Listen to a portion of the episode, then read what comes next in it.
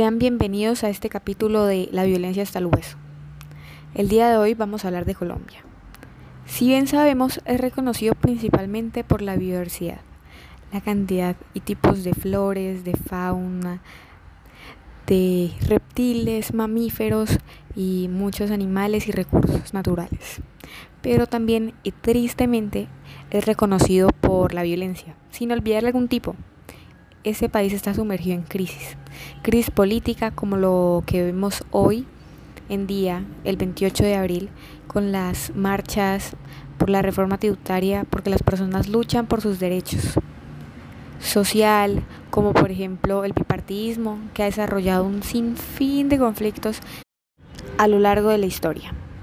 Económica, como por ejemplo la corrupción, que es la esencia de muchos de los negocios en el país. Geográfica, por las desventajas que vemos que tienen unos departamentos por encima de otros, lo que es 100% desigual y muchos otros que no alcanzo a mencionar. A la violencia que en este espacio me quiero dirigir y denunciar es a la violencia contra los indígenas.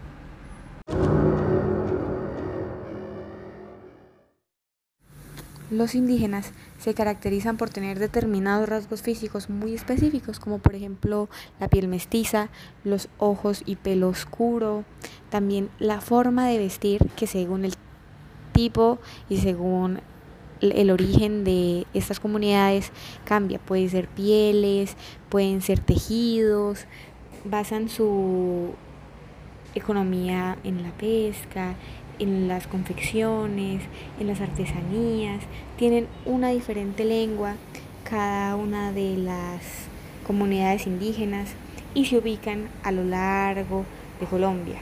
Por ejemplo, la tribu Arhuaco, la Guayú, la Cowi, la Emberá, Guambianos, Pasto, Ticuna y otras tribus, que por lo general están ubicados en la zona Orinoquía, en la región Orinoquía de Colombia. La tribu Arhuaco se establece al sureste de la Sierra Nevada de Santa Marta y su idioma madre es el chipcha. Viven de la venta del ganado y ovejas, al igual que el cultivo del café y la yuca. Un tipo de violencia, una crisis que viven los indígenas es el desplazamiento, los desplazamientos armados. Colombia es el hogar de 90 grupos indígenas. Un tercio de los pueblos indígenas del país se encuentran en alto riesgo de extinción, según afirma la Corte Constitucional colombiana. La presencia de grupos armados en su territorio ancestral ha alterado sus modos tradicionales de existencia en tribus como lo son los Nucac-Macú y Guayaberos en la región del Guaviare y los Itnú en el Arauca. Los Agua en el Nariño han sido blanco de homicidios, minas antipersonas y de las constantes presiones que ejercen grupos armados sobre su territorio y su vida ancestral. Al menos 17 indígenas agua murieron en una masacre en febrero del 2009. Desde el año 2004 son víctimas de desplazamientos masivos. En los últimos 10 años, los indígenas han padecido un notorio incremento de la violencia relacionada con el conflicto armado.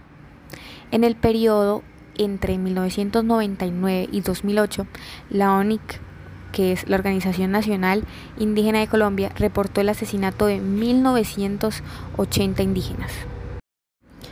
Estas cifras han motivado que los líderes sociales indígenas hayan empezado a alzar su voz y se hayan formado movimientos, como por ejemplo el del 2020 llamado La Minga Indígena. El gobierno colombiano firmó un acuerdo de paz en el 2016 con el grupo rebelde las FARC, con el fin de poner fin al mayor conflicto de Colombia. El acuerdo exigía que el gobierno colombiano brindara servicios básicos como son la educación, la atención médica y la seguridad en las zonas afectadas por el largo conflicto armado.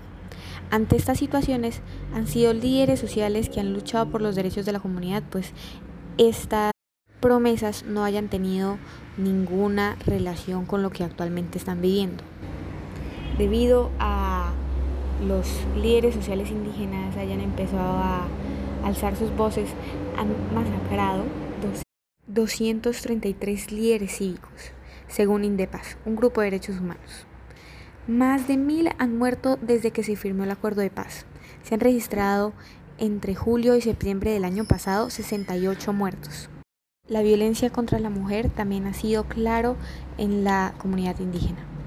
Las mujeres se ven sometidas a los mismos tipos de violencia que todas las colombianas, pero como miembros de la comunidad étnica, sus violencias se ven justificadas de manera diferente y además no son visibles.